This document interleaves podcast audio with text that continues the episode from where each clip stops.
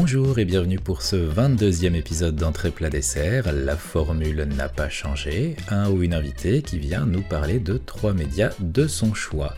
Et aujourd'hui, je reçois Annie Moula, licenciée S After Eight avec le record du nombre d'apparitions télévisées incognito, qui a gagné le prix Nobel du cerveau pour avoir prouvé qu'on n'en utilisait que 10%, ce qui a inspiré Luc Besson pour l'incroyable film Lucie, et qui nous a préparé le menu du jour. Annie Moula, bonjour. Bonjour. Est-ce que tu souhaites dire quelque chose pour te présenter avant que nous ne démarrions? Oui, euh, alors j'ai 36 ans. Dans la vraie vie, je suis intermittente de la recherche euh, en neurosciences, c'est-à-dire que je cherche soit des choses sur votre cerveau, soit du salaire pour me payer pour chercher des choses sur votre cerveau. Euh, et puis ben, donc sur Twitter, effectivement, je suis connue sous le pseudo Mula. J'ai, je suis reconnue vraiment pour mes goûts culinaires très très sûrs et aussi pour être le sosie non officiel de Jean-Pierre Raffarin. Ah, je n'avais, pas cette, euh, cette notion-là, mais très bien, je, la rajouterai sur la, fiche de présentation. Euh, et du coup, eh bien, sans plus attendre, nous allons démarrer le, le menu que tu nous as préparé aujourd'hui. Et pour entamer le menu que tu as préparé euh, en entrée, donc, nous allons attaquer directement avec un jeu vidéo qui n'est pas très récent. Oui, mais je suis une vieille personne. Euh, pas, de, pas, de, jugement ici. Hein. Mais après, 2004, c'est pas si vieux que ça. On va pas, voilà, c'est pas non plus, on, va pas parler d'un jeu Commodore 64. On va, on va parler du jeu Fable. Euh, est-ce que tu peux euh, nous dire pourquoi ce jeu dans ta sélection du jour? Oui, et euh, moi, ça a été une claque quand j'ai découvert Fable. Euh, donc, Fable est sorti en 2004. Et donc, moi, avant de découvrir Fable, euh, j'ai toujours joué à des jeux que je qualifierais de jeux familiaux, type Mario, Zelda, etc. Euh, donc en fait, c'est juste que chez moi, j'ai, enfin, j'ai toujours, hein, mais j'avais beaucoup de petites sœurs, donc j'avais le droit de jouer qu'à des jeux vidéo qui étaient petites sœurs compatibles. D'accord. Jusqu'à tant que j'étais à la maison. Et donc quand je suis partie voler de mes propres ailes et que j'ai pu m'acheter une console et un jeu de, de grandes personnes, le premier jeu auquel j'ai joué, c'est Fable. Et donc, quand on fait euh, Mario 64 et qu'on passe à Fable, bah, ça fait une grosse claque dans la tête. Ah oui. Et euh, j'en ai gardé un souvenir incroyable.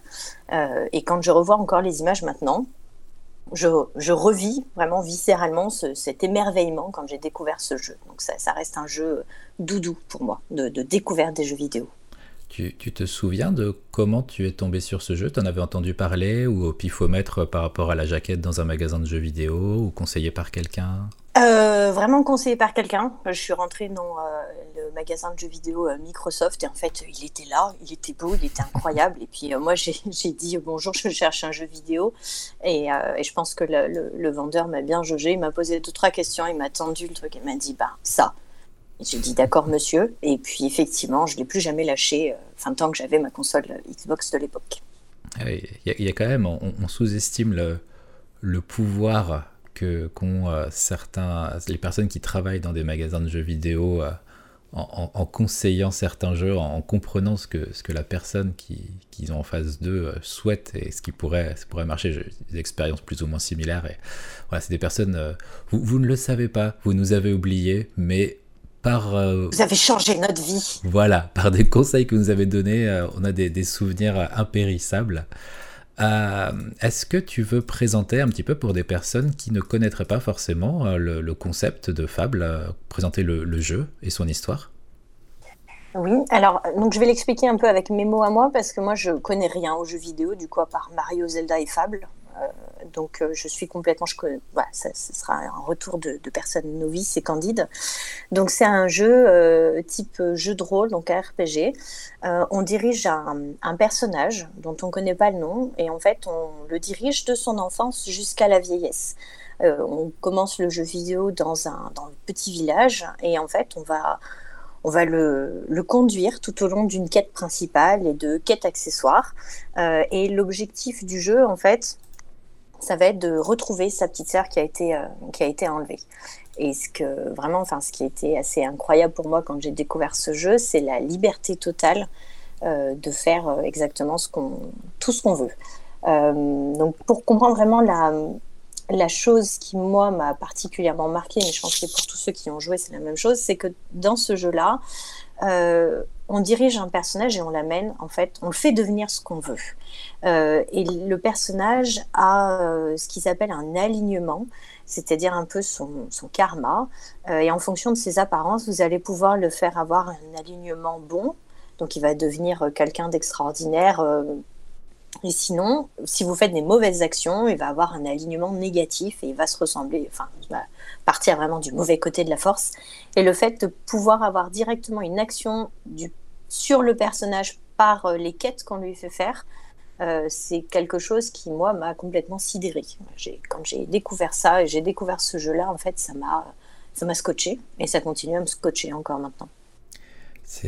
Quand tu dis qu'on peut choisir des, actions, c'est-à-dire que par exemple pour euh, résoudre une situation, on va avoir euh, une solution qualifiée de moralement acceptable et une solution qui l'est beaucoup moins. Oui, c'est exactement ça. Euh, par exemple, on peut décider d'aider quelqu'un ou alors on peut décider de le voler. on peut décider d'acheter une marchandise ou alors de faire un cambriolage. on peut décider de, par exemple, d'arrêter un hors-la-loi ou au contraire de le laisser s'enfuir.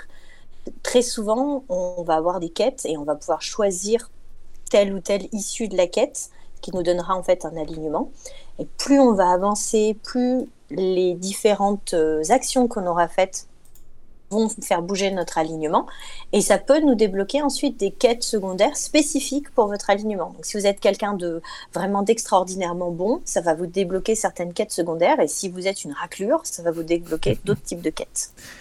Subséquemment, cela induit la possibilité euh, d'avoir deux aventures différentes. Enfin, si l'histoire principale reste, je pense, la même, des quêtes différentes, des dialogues différents et des situations qui peuvent changer sur euh, deux parties distinctes.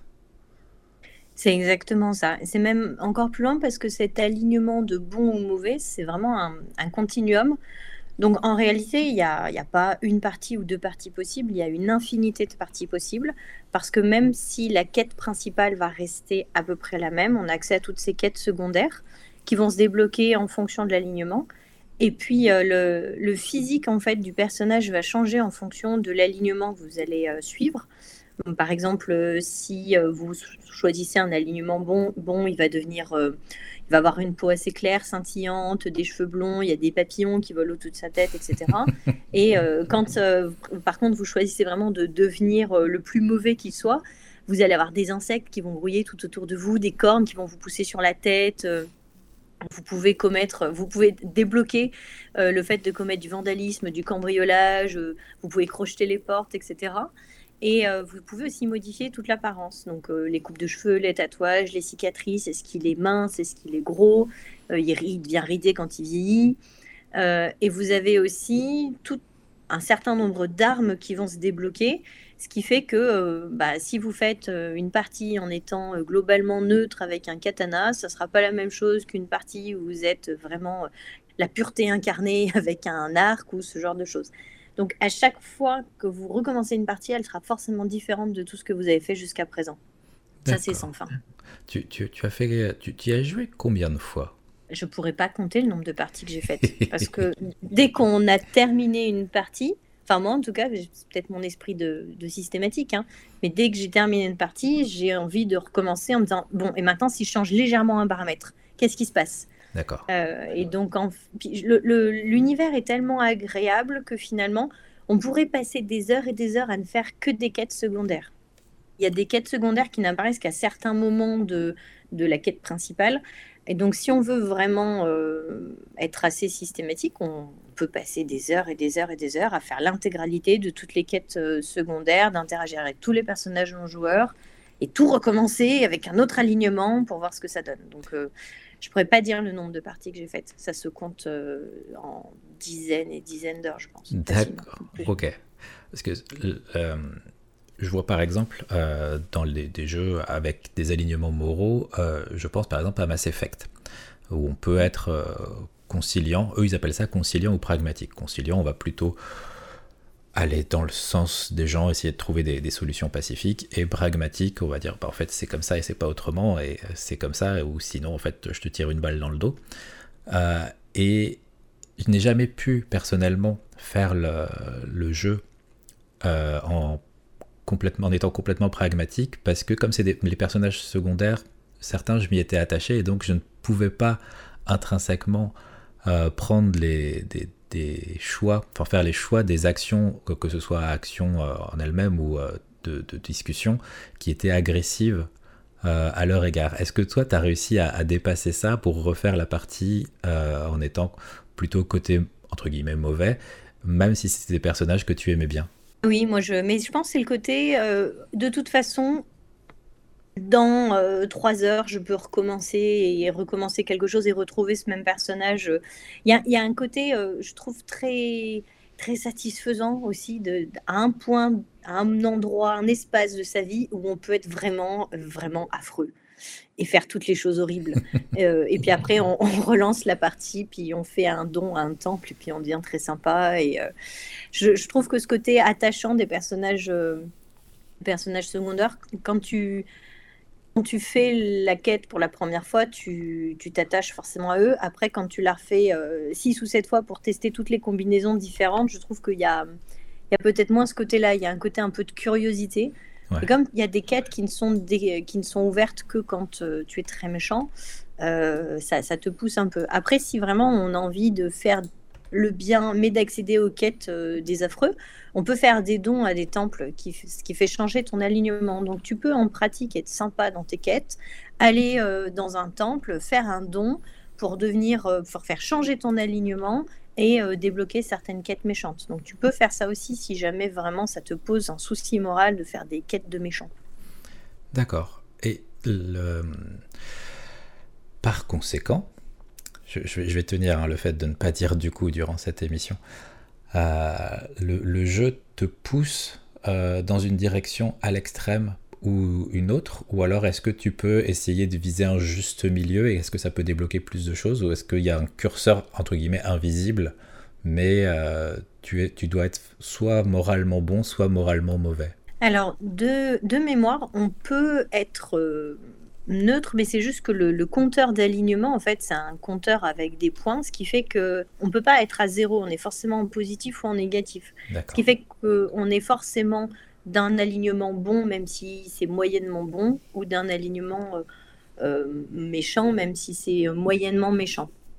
Mais par contre, on peut rester dans cette espèce d'entre-deux un petit peu euh, un petit peu neutre, mais voilà, et, d'essayer de basculer temporairement, faire un peu de l'opportunisme, un petit côté je, suis sympa pour telle quête, je change pour une autre. donc ça, c'est possible.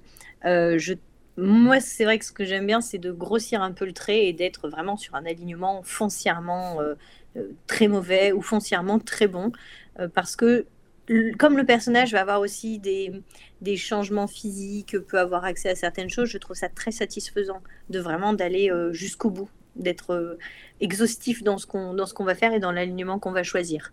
Mais, mais encore une fois, c'est le genre de partie que je préférais, mais on peut le refaire à l'infini et si on veut rester euh, euh, neutre tout le long, on peut le faire aussi. D'accord. Est-ce que selon toi, le jeu est plus facile dans la résolution des quêtes secondaires que, l'on a ou de la quête principale euh, Est-ce qu'il est plus facile quand on est dans un alignement mauvais ou dans un alignement bon ou la difficulté reste la même et il n'y a pas. En tout cas, le, le jeu ne t'amène pas à. Parce que pour reprendre l'exemple d'autres jeux vidéo, ils vont, ils vont quand même, vu qu'ils vont instaurer une morale, en, qu'ils le veuillent ou non, parce qu'ils vont te dire, bah, si tu fais les choses bien, que tu es gentil avec tout le monde, le jeu va être plus facile. De mémoire, je dirais que non. Je dirais que ma perception était que le niveau de difficulté était le même, quel que soit l'alignement qu'on choisissait. Euh, parfois, je trouve que certaines quêtes secondaires étaient peut-être plus faciles en étant méchant, parce que, par exemple, quand on veut euh, récupérer un objet, c'est peut-être plus facile d'aller désinguer tout le monde plutôt que de faire des tractations, etc. Mais c'est peut-être une perception vraiment, c'est très subjectif. D'accord. Je, trouve. Moi, j'ai pas eu l'impression que le jeu nous poussait foncièrement à être bon ou, mauvais.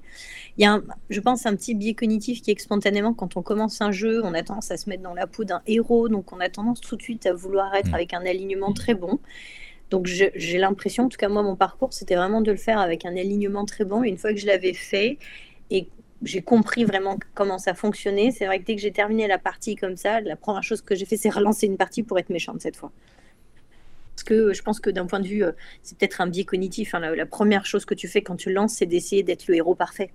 Après, on, peut finir par changer, mais au début, on, se dit qu'on on va y arriver par le pouvoir de l'amitié et la force de l'amour, euh, et qu'on peut réussir à, être gentil du début à la fin, même si, on va pas se mentir, dans tous les jeux, à un moment, il y a un PNJ, on a envie de lui mettre des petits taquets. Euh, même si on, est un, gentil paladin avec de la lumière dorée qui, apparaît partout avance, mais euh, c'est inexorable. Il y a toujours un personnage. Moi, personnellement, il y a toujours un, personnage où, ah, quand même, des, des petits taquets de. Lui, il m'agace. Je sais que le jeu veut que je l'aime bien, mais il m'agace. Euh, euh, au niveau du, jeu en, lui-même, parce que là, on, partait justement sur ce principe de, moralité, tu parlais d'un vieillissement du personnage où on commence en étant enfant et on finit en étant même euh, adulte, mais même un vieillissement encore plus avancé. Ça se développe comment au sein du jeu? On, commence, on est euh, tout jeune, donc on commence dans l'enfance. Et euh, dans l'enfance, en fait, vraiment, les, jalons de l'histoire vont être posés. Donc on a quelques petites quêtes de, de, de découverte et d'initiation du jeu.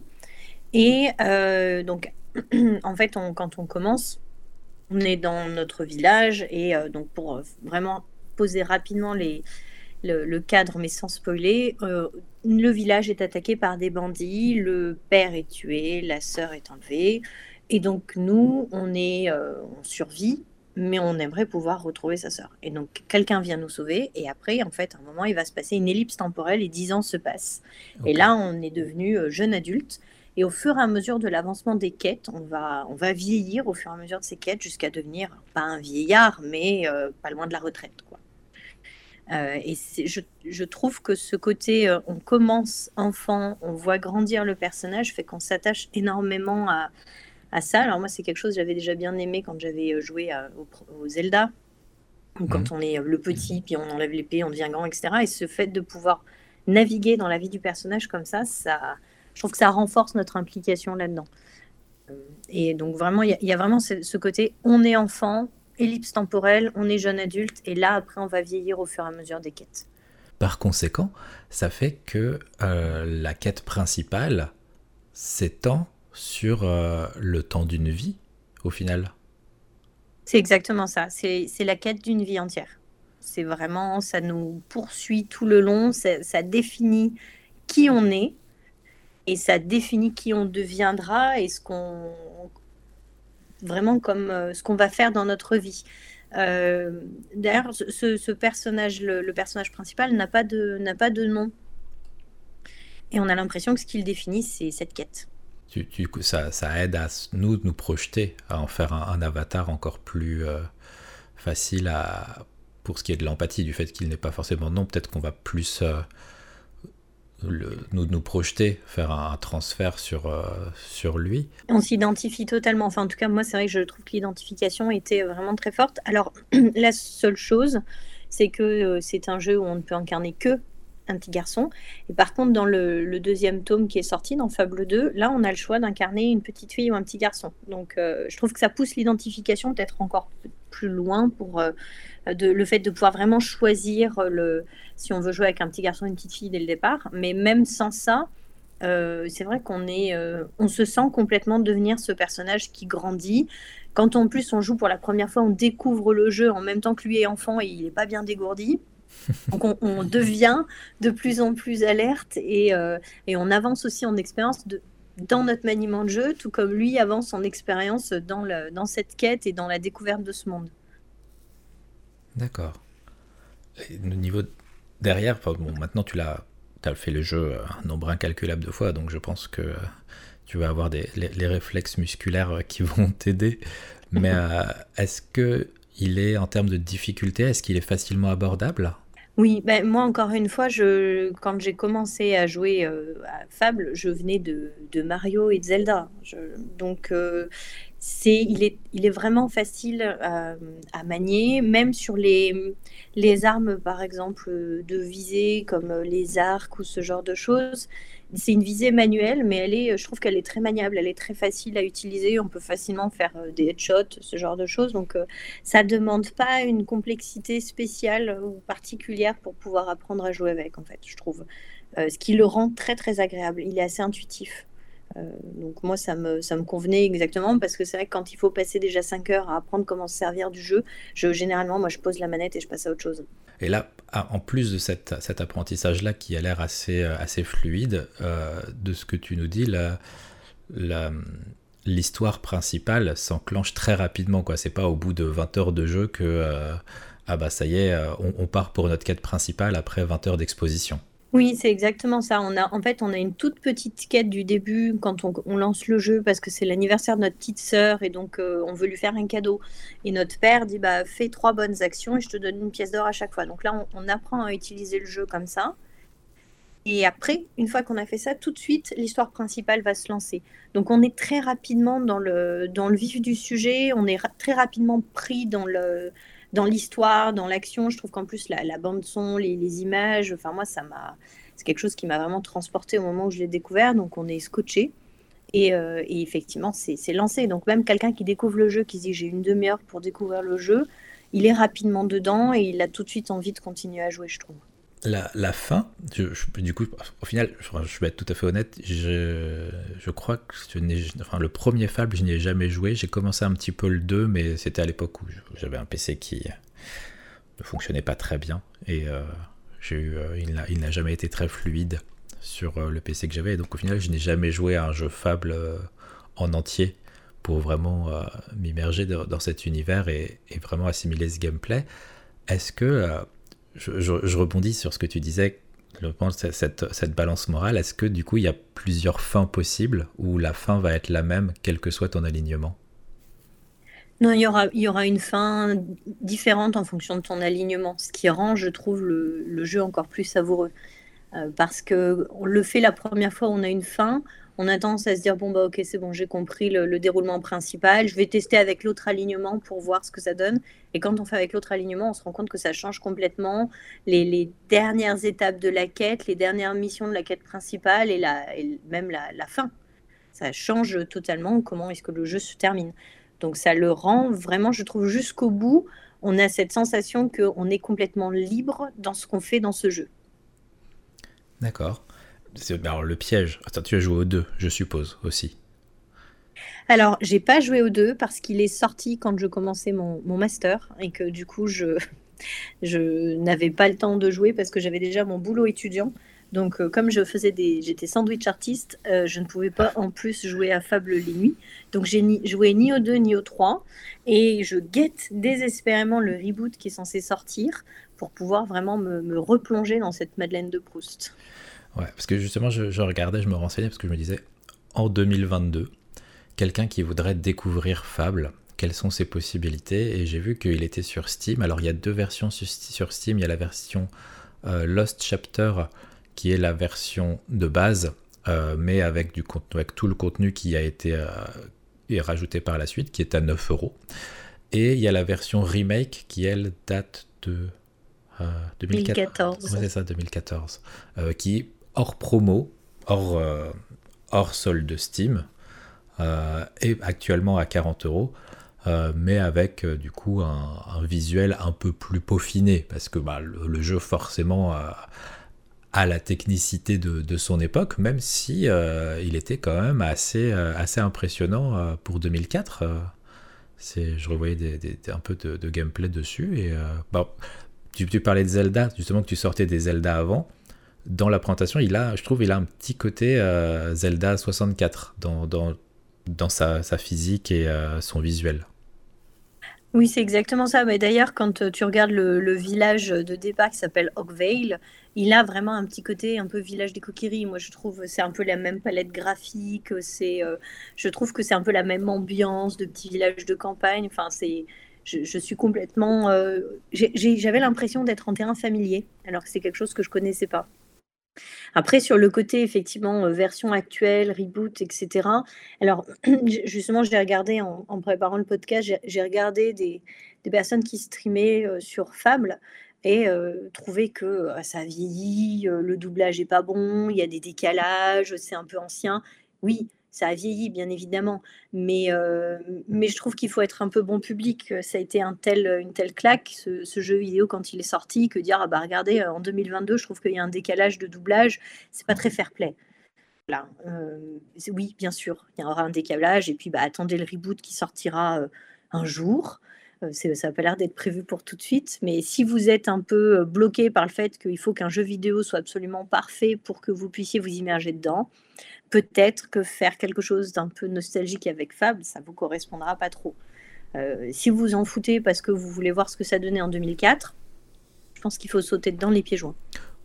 Par rapport à beaucoup de jeux de 2004, il a pas du tout euh, aussi mal vieilli que euh, certaines critiques peuvent le dire. Il faut, faut, quand même remettre dans le contexte. Euh, déjà, c'est une époque où, bah, oui, on n'est pas encore sur le basculement technique qui fait que certains jeux un peu plus récents, enfin, post-2004, auront moins, entre guillemets, mal vieilli. Mais remis dans le contexte de 2004, quand on voit Fable, enfin à l'époque, c'était quand même euh, quelque chose d'extrêmement impressionnant. Au-delà, là on parle du, côté graphique, mais ne serait-ce que dans le, concept en lui-même, euh, ce, système d'alignement, ce système de, modification du physique, de, modification de, la, de, la réaction des gens autour de toi en fonction de, justement de, l'apparence que tu vas avoir. Parce que du coup, ils savent pas forcément ce que tu as fait par le passé, mais ton visage euh, va être le reflet de, de, de, la moralité de tes actions passées. Et c'est là-dessus qu'ils réagissent. C'est exactement ça. On, voit qui tu, ce que tu as fait en regardant à quoi tu ressembles. Et puis, c'est vrai que tu, tu, peux, en plus, toi, renforcer le trait en choisissant euh, des euh, armures blanches, au contraire des trucs très sombres. C'est je, trouve qu'effectivement, c'est assez incroyable. Enfin, c'est-à-dire que encore une fois, hein, quand on replace, quand euh, on part de la liberté, par exemple sur, euh, Zelda, de pouvoir euh, aller tabasser des poules, par rapport à quand on arrive sur Fable, on peut faire tout. Tout est possible, tout est ouvert, on peut tout faire, on peut aller où on veut, la carte est ouverte, on peut avoir les armes qu'on veut, on peut interagir avec qui on veut, faire les quêtes secondaires qu'on veut. Je trouve que c'était, moi j'ai trouvé que c'était révolutionnaire pour l'époque. Mais peut-être que je suis quelqu'un de très bon public. C'est possible aussi. Ah, moi, le, cahier des charges était coché. C'était assez exotique. On est libre. C'était très plaisant. Ça, on peut jouer aussi. Ça, je trouve que c'est un truc qui est intéressant. On peut lancer une partie pour 30 minutes parce qu'on n'a que 30 minutes devant soi. On fait une petite quête euh, secondaire ou alors, euh, je sais pas, on peut acheter des maisons et louer des maisons. Donc, on peut aller chercher les loyers. On peut aller on a plein de petites choses à faire quand on a 30 minutes à, tuer devant soi euh, et qu'on ne peut pas forcément y passer 3 heures. Et ça, je trouve que c'est appréciable aussi. Ouais, c'est vraiment ça, c'est vraiment une force. Euh, c'est quelque chose que je me disais en jouant à des jeux, c'est que des fois t'as pas le temps. Euh, soit t'as pas le temps, soit t'as pas l'énergie pour consacrer une heure, une heure et demie à une partie. T'as envie de jouer à un jeu vidéo, t'as envie de te vider un petit peu l'esprit, de te poser sur le canapé, de profiter d'un monde un peu féerique, de un imaginaire euh, héroïque fantasy ou autre, et tu as envie quand même d'avoir euh, une sensation d'avoir accompli quelque chose, même sur 20-30 euh, minutes. Il y a beaucoup de jeux qui oublient ça et qui te disent, bah, en fait, si tu veux avoir l'impression d'avoir fait quelque chose, bah, j'espère que tu as une bonne heure devant toi, ce qui finalement n'est pas toujours le cas, même pour beaucoup de personnes assez rarement. Donc Fable te permet, tu le prends et euh, tu te poses et tu as une petite demi-heure devant toi, tu peux facilement t'arrêter en plein milieu de quelque chose, tu peux, le, picorer en fait. C'est exactement ça. Puis je trouve que euh, entre les quêtes secondaires, entre euh, l'exploration de la carte, entre la même, je sais pas, s'entraîner à au visée manuel, ce genre de choses, c'est vraiment du un petit moment juste pour soi qui peut durer le temps que ça durera. Et euh, c'est vrai que je trouve que dégager une heure, deux heures pour avancer dans, dans un jeu, c'est pas tous les jours facile. Souvent, bah, c'est, enfin, je pense que c'est la même chose pour tout le monde, c'est du temps de sommeil en moins. Euh, donc on fait des fois ce choix qui est, bah, je joue pas du tout parce que j'ai pas une heure devant moi. Et c'est vrai que ça, c'était, euh, ce, jeu-là a apporté cette fraîcheur de pouvoir dire bah, je joue 20 minutes, 30 minutes, juste le temps que j'ai, je me change les idées, je coupe complètement, et puis après, bah, c'est bon, on s'est on a fait ce qu'on avait à faire, on s'est rafraîchi, et puis on peut repartir dans les quêtes principales de la vraie vie. Quoi. Parce que ce qui devrait. Enfin, après, il y a plusieurs définitions possibles du, jeu vidéo, et bien sûr, c'est un avis purement personnel, mais le, la, magie, euh, ce qui fait que certains jeux vidéo, je trouve, marchent énormément. Euh, c'est vraiment, tu t'assois, tu prends la manette et tu y es. Et c'est bon, ça y est, tu t'amuses, euh, tu fais ce que tu veux, tu tu vas trouver des actions, tu peux t'arrêter assez rapidement ou assez facilement euh, pour euh, partir sur autre chose. Ce que beaucoup de jeux malheureusement n'ont pas forcément euh, mis en place. En plus, Fable ne va pas, j'ai regardé, il, y a marqué sur les sites qui prend entre 12, 13, peut-être 14 heures si on flâne un petit peu pour le terminer. C'est pas le jeu sur lequel vous allez passer 6 mois à vous, à vous lasser avant que, que les choses n'avancent. Après, vous compter, si, ce que je voyais, c'est si on fait toutes les quêtes secondaires, faut compter une vingtaine d'heures à peu près, ce qui est au final euh, presque le temps nécessaire à certains jeux récents pour finir leur phase d'exposition. Donc il y a d'autant plus cette facilité derrière de, relancer le jeu pour le redécouvrir sous un autre axe, ce qui ne serait pas possible sur un jeu qui se terminerait en une centaine d'heures. Après, je, je rajouterais quand, pour moi, quand les, les, jeux sont très très très très longs, il y a quand même 90% de probabilité que j'oublie où j'en suis dans la quête. Et quand je reprends le jeu, je me dis ah, qu'est-ce qu'il fallait que je fasse déjà? Pourquoi lui me parle? Et c'est qui ce type? Et qu'est-ce qu'il me veut? Et je trouve que là, quelque part, la quête principale est assez simple euh, en termes d'objectifs. Euh, donc, elle peut se faire très vite. On peut on peut ne faire aucun, aucune quête secondaire si on veut vraiment euh, faire quelque chose de très rapide, satisfaisant. Je fais ma quête, je termine le jeu et c'est tout. Donc c'est assez rapide et je pense que le jeu a justement été pensé pour avoir une quête principale courte et la possibilité de la refaire un grand nombre de fois en faisant varier tous ces paramètres d'alignement, de les différentes quêtes euh, secondaires qui vont débloquer euh, des, capacités, des compétences, des armes, etc. En disant, bah, faut pas forcément le faire tout d'un coup de manière exhaustive la première fois, mais au contraire, replongez-vous encore et encore et encore dans cet univers en découvrant de nouvelles choses. Et cette capacité d'émerveillement à chaque fois qu'on le refait, puisqu'on peut s'autoriser de le refaire vu qu'il est assez court, je trouve que ça rajoute encore du charme à ce jeu. C'est vrai que tel que tu le vends, ça donne envie de... de moi, ça me donne envie de, le prendre sur Steam, de prendre même la première version, hein, parce que c'est quand même... Euh, faut, faut pas être trop trop dur sur... Euh, sur euh, sur son, vieillissement par rapport à ça. Euh, la version Lost Chapter à 10 euros pour quelque chose qui peut euh, se refaire avec une possibilité de rejouabilité, euh, de, voir quelque chose de nouveau, c'est et puis de, pouvoir y jouer sans forcément me dire je vais avoir besoin de mon coussin anti-escar au moment où je vais commencer la partie. D'ailleurs, il faudra que je m'en achète un vu que je me suis remis à certains jeux très chronophages. c'est quand même assez appréciable.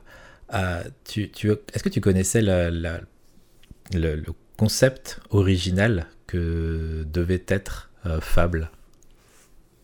Pas du tout, pas du tout. Alors au, départ, donc c'est par les, frères Carter, donc euh, Dean et Simon Carter, qui sont les, fondateurs du studio Big Blue Box, et le jeu s'appelait Wish World. Donc déjà, on, sentait qu'il y avait une envie de, quelque chose d'un peu de, de liberté et d'une capacité de, de création au, sein du jeu. Et c'était un jeu donc d'action-aventure, ça tout comme, euh, tout comme Fable, avec euh, des quêtes, de l'exploration, euh, des combats. mais on était un magicien, plus ou moins sorcier, c'est toujours une question de point de vue. Le jeu était basé vraiment, les combats étaient fixés sur les éléments, donc et c'était un système un peu de, création, c'est-à-dire qu'on allait se retrouver face à un ennemi de feu, et ben on allait créer des, sirènes, on allait, se, on allait se rapprocher d'un plan d'eau et on allait créer des, entités de type sirène qui du coup allaient prendre moins de dégâts. Et l'idée c'était de, d'avoir une quête principale, de euh, sauver le monde, de détruire un mal euh, ancestral, mais aussi il y avait tout un côté euh, recréer un monde. Comme on était un sorcier, en fait, on pouvait recréer, donc recréer une forêt, recréer une ville, recréer un endroit, euh, pour euh, permettre, un peu comme un jeu sur, sur Super Nintendo qui s'appelle Actraiser, un mélange entre jeu d'action, combat, et de création d'un univers, donc avec une grande liberté qui a été conservé parce que le, projet n'a jamais eu le financement pour aller au bout. Au final, Microsoft a racheté Big Blue Box, ils avaient Lionhead, donc le studio qui a développé Fable, et ils ont pris ce projet-là qui a ensuite été développé pour devenir Fable, sur, auquel au final on, colle beaucoup le nom de Peter Molineux, mais euh, qui est donc au départ un, projet, des, une invention des, frères Carter. On retrouve, euh, alors sur le côté un peu euh, sorcier, etc., on, retrouve, mais je pense c'est un peu c'est un clin d'œil, la possibilité d'apprendre des sortilèges et d'envoyer des éclairs, des boules de feu. Donc ils ont gardé, c'est peut-être la seule trace qui reste euh, en termes de ce qu'ils avaient pensé du personnage principal, je pense. De ce côté, on peut à un moment envoyer, mais je pense qu'en même temps, peut-être que pour les fans de, jeux de rôle, si on peut pas envoyer une boule de feu, on a raté sa vie, c'est vrai. Ou alors après, on peut euh, pouvoir, enfin on peut être dans capacité d'envoyer une boule de feu et de le rater systématiquement, surtout si on fait du, jeu de rôle papier, mais euh, je, ne nommerai personne. Euh, on n'est pas, là, pas là pour balancer. Euh, est-ce que il y a des choses que tu souhaiterais ajouter sur Fable pour donner encore davantage envie aux gens de, le découvrir ou des, points qu'on n'a pas abordés jusqu'à maintenant dessus? Mmh. Oui, peut-être une dernière chose. Euh, c'est un jeu qui ne s'adresse pas qu'aux adultes. Et si vous avez euh, des euh, presque ados, ça peut leur convenir. il n'est pas, il est pas violent, il n'est pas gore. bien sûr, il y, a des, il y a des bagarres, on va tuer des méchants, etc. Mais je, je pense que ça s'adresse aussi totalement à des voilà presque ados c'est quelque chose qui est très ouvert et je pense que euh, si vous avez envie de le faire découvrir aussi à des, jeunes qui sont proches de vous, ça peut être un très bon moment à passer ensemble, à leur faire découvrir ce, morceau de jeu vidéo, leur faire découvrir quelque chose qui, à mon avis, euh, sera complètement différent de ce qu'ils ont pu euh, avoir comme jeu vidéo jusqu'à présent. Donc voilà, vraiment, laissez-vous tenter, laissez-vous porter, soyez mauvais. Dans votre alignement. Tentez, osez d'être un peu méchant et euh, vraiment profitez et prenez comme c'est, c'est-à-dire un très bon jeu qui est sorti, un gros moment de nostalgie. Euh, et peut-être une chose aussi, ce jeu a été tellement une déflagration qu'il y a des attentes énormes sur le reboot. Ce qui fait que je ne suis même pas sûre que le reboot sortira vraiment. Donc n'attendez pas le reboot. Euh, comme il y a eu beaucoup d'attentes de toute la communauté, si ça se trouve, en fait, euh, on considérera que le jeu ne sera jamais à la hauteur du choc qu'il nous a fait en 2004. Donc, euh, laissez-vous tenter par la version de 2004 d'abord. C'est cadeau de tenter avec un prix aussi bas. Voilà. C'est vraiment, ne vous arrêtez pas à la technicité de 2004. Ça, voilà, faut vraiment pas que ce soit un frein euh, pour, se lancer dans cette aventure. Et si vous décidez de vous lancer dans Fable, contactez Animula directement euh, sur Twitter pour euh, qu'elle puisse vous faire une IRM en même temps que vous jouez pour voir la différence entre le moment où vous allez faire des choix moraux et des choix qui ne sont absolument pas moraux. pour voir si, si, ça fonctionne différemment. ça, ça, te va comme, Oui, vous serez indemnisé avec un paquet d'After Eight. Ah, Bon, moi, pour le coup, dans ce cas-là, je m'inscris, mais je, pense qu'il y en a certains qui vont, qui vont décliner l'invitation euh, dès maintenant. Mais non, ne les juge pas, de toute façon, vous, verrez tout à l'heure. Euh, bah, merci beaucoup pour euh, cette entrée, cette entrée vidéoludique. Et sans plus attendre, je te propose que nous passions au plat que tu nous as réservé pour aujourd'hui.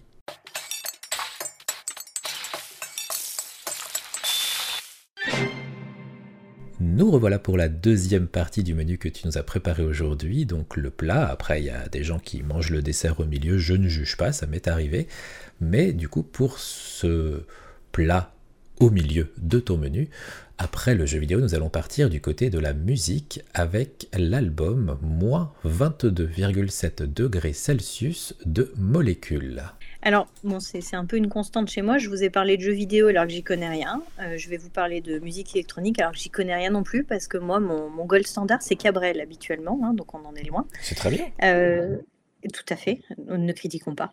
Euh, mais moi donc c'est un compositeur, on va mettre les choses en l'ordre. Molécule, c'est un compositeur et donc moi j'en ai entendu parler, euh, dans une émission de gros intello, euh, et ça m'a marqué parce qu'en fait, ce compositeur de base, il est, docteur en chimie. Il a passé une thèse de chimie et moi je me suis dit: «Incroyable, on peut donc réussir à trouver un métier après une thèse». C'était très réconfortant pour moi.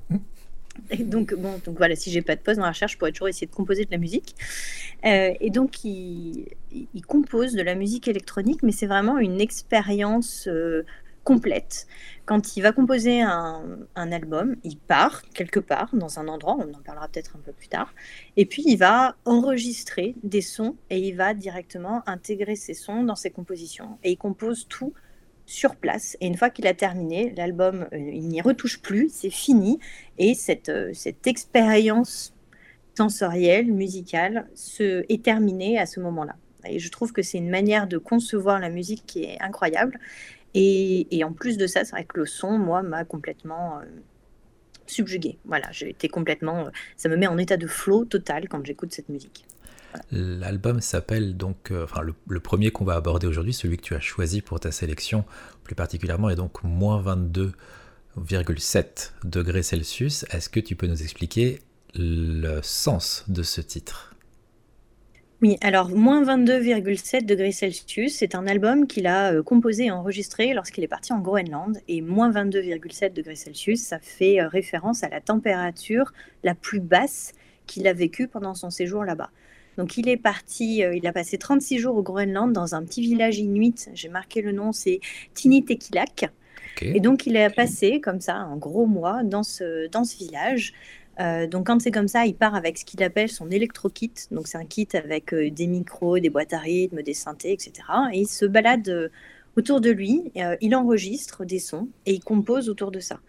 Euh, donc ce, cet album-là, quand vous allez l'écouter, vous allez entendre des sons qui sont les sons du Groenland. Vous allez entendre le vent, vous allez entendre la glace qui, craque, vous allez entendre... En fait, vous allez surtout entendre que le Groenland, c'est pas silencieux. Et vous allez vous laisser transporter complètement dans, cet univers et dans cette perception. Ce qui est euh, toujours très intéressant chez lui, c'est que lorsqu'il euh, il part comme ça pour composer, il, en, il en crée quelque chose qui est euh, multimédia, littéralement. Par exemple, euh, bah, là pour cet album, il a aussi un livre photo épistolaire. Euh, il a fait un petit documentaire. Vous avez des supports vidéo. Vous avez, alors pour celui-ci, il a monté aussi une expé en réalité virtuelle. et c'est vraiment une expérience qui est complète, d'immersion totale avec lui au Groenland. Et vous, vous sautez à pieds joints, à pieds joints dans, dans ce qu'il a composé, dans ce qu'il a senti. Et voilà, vous mettez la musique, vous fermez les yeux et vous vous retrouvez avec lui au Groenland. si, vous décidez de sauter à pieds joints euh, dans la mer autour du Groenland, je vous conseille juste d'être bien équipé avant. Euh, parce que moins 22, alors petite, euh, ok ça fait très, je, parle de moi mais je suis obligé de rebondir dessus, moins 22,7 de Celsius c'est plus ou moins la température que j'ai connue en janvier dernier pendant mes vacances. Euh, avec euh, triple couche, hein. c'est-à-dire qu'avec euh, chauffette sur les pieds, deux paires de chaussettes, plus des, chaussures renfourées, enfin avec vraiment bien bien dense, un truc sur le corps directement, plus une polaire, plus un soupule, plus ça. Et malgré tout, on ne sent plus ses orteils et on ne sent plus ses bouts de doigts au bout de quelques temps. Donc je n'ose pas imaginer. En plus là, il était peut-être peut-être plus devant, de devoir enregistrer, de devoir gérer du matériel d'enregistrement alors que ta dernière phalange de tes doigts, tu penses vraiment que tu l'as oublié chez toi avant de partir en vacances quand tu te retrouves face à ce type de température. Mais ce qui est euh, toujours euh, assez magique, je trouve, c'est qu'il va aller enregistrer, composer dans des endroits qui sont, euh, qu'on pourrait qualifier presque d'hostiles. effectivement, là, enfin, si vous voulez regarder les petits morceaux de vidéo, vous voyez effectivement, vous sentez ce, froid qui fige absolument tout. Vous le voyez avec euh, ces micros, euh, avec de la neige jusqu'à quasiment la taille en train d'enregistrer. Euh, c'est vraiment assez incroyable et je trouve que même juste l'expérience et la capacité de réaliser ces enregistrements et encore une fois de, de tout composer sur place là-bas, c'est une performance que je trouve absolument incroyable. Ah, assez, assez unique hein, pour le. enfin, pour le. c'est vraiment une. Pas beaucoup de. souvent, tu as beaucoup de, créateurs qui vont aller enregistrer des sons, mais qui après vont aller les retravailler, même des sons, sons naturels, hein, euh, mais qui vont ensuite les retravailler euh, chez eux, dans leur studio, électroniquement, prenant leur temps, tranquillement. Là, il, est vraiment, il y a vraiment un côté immersion, c'est-à-dire qu'au moment où il compose, il est encore dans le milieu dans lequel il a enregistré ses sons, et je pense que ça a un impact sur euh, justement l'inspiration qu'il va avoir et comment ça va modeler derrière les musiques qu'il va créer avec. Oui, c'est exactement ça.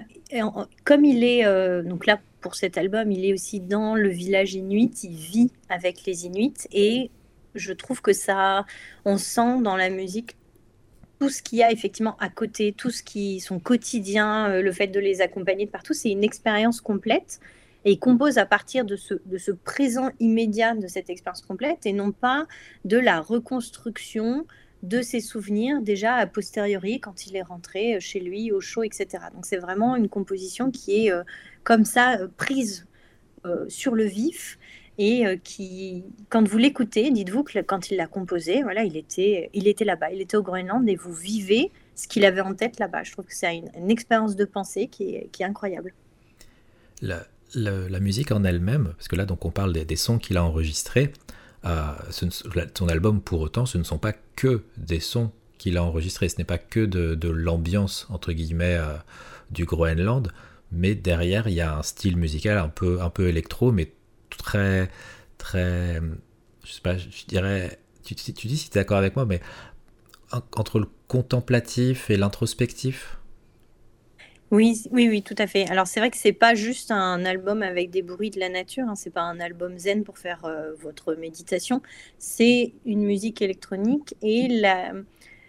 c'est très... Euh, effectivement, ça fait un peu de, l'introspection quand vous écoutez ça, c'est très, très physiologique peut-être. Je trouve que c'est très biologique en fait comme, euh, comme rythme quand vous entendez ça et c'est assez, parfois assez lancinant.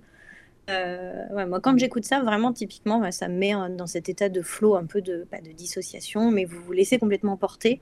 Euh, moi, j'aime, je suis un peu vieille, la musique euh, électronique, un peu rave party, je, ne comprends pas et j'adhère pas. Et cette musique-là, c'est pas ça. C'est une musique qui vous parle immédiatement, vous l'écoutez, vous, rentrez en résonance avec. donc, si vous n'aimez pas la musique électronique, bah, écoutez quand même, ça vous surprendra. Et si vous aimez la musique électronique, écoutez quand même parce que vous aimerez. ça reste, du coup, est-ce que par exemple, tu, vas, tu vas être au travail, tu vas avoir besoin d'être concentré sur euh, une tâche euh, et euh, du coup, tu vas te mettre ça en, musique d'ambiance ou alors tu préfères être posé pour pouvoir vraiment te projeter dans tout ce que communique la, musique en termes de, paysage et, d'histoire non, je dirais les deux. J'ai vraiment cette double écoute-là. Mais disons que je, je l'écoute surtout quand j'ai besoin de temps pour moi. Soit du temps pour moi parce que j'ai besoin, par exemple, de rédiger quelque chose et j'ai besoin de me faire une, une isolation sensorielle totale de l'environnement. Donc, je mets ma musique, je me laisse porter, j'écris parce que c'est assez rythmique, c'est lancinant, ça me porte. Soit quand j'ai vraiment besoin de, de me changer les idées, effectivement, le fait de pouvoir le mettre, de fermer les yeux et de s'imaginer là-bas, euh, fait que c'est quelque chose que j'écoute, moi en tout cas, quand j'ai besoin qu'on me foute la paix. D'accord c'est un message un petit peu comme euh, un petit panneau accroché à, l'entrée de la porte euh, en disant ne, pas déranger. Euh. Si, on voit que sur ta playlist tu es en train d'écouter du molécule, on, te laisse tranquille jusqu'à la, jusqu'à la fin de l'écoute. Je trouve que c'est vraiment une façon de, de se fermer à, à ce qu'il y a autour et de se concentrer sur, sur ce qu'on écoute, sur le son, sur soi. c'est quelque chose qui, moi, en tout cas, me, moi, c'est pas quelque chose que je vais écouter pour me, pour me, bouger dans tous les sens ou me dépenser. C'est quelque chose que j'écoute qui est effectivement très, très intérieur, très voyage intérieur. D'accord. Aujourd'hui, tu as, choisi cet album, donc moins 22,7 degrés Celsius, parce que c'est le premier que tu as entendu de Molécule et c'est comme ça que tu as découvert son travail, ou parce que tu le connaissais déjà d'avant, mais c'est celui qui t'a le plus touché? Alors, je... c'est celui qui m'a le plus touché. Je ne l'ai pas forcément découvert par cet album-là, même si euh, en fait c'est plus une présentation globale de son travail que j'avais entendu à la radio. Mais sur tous les albums que j'ai euh, que écoutés de lui, on pourra parler un peu des différents albums, c'est celui qui me parle le plus.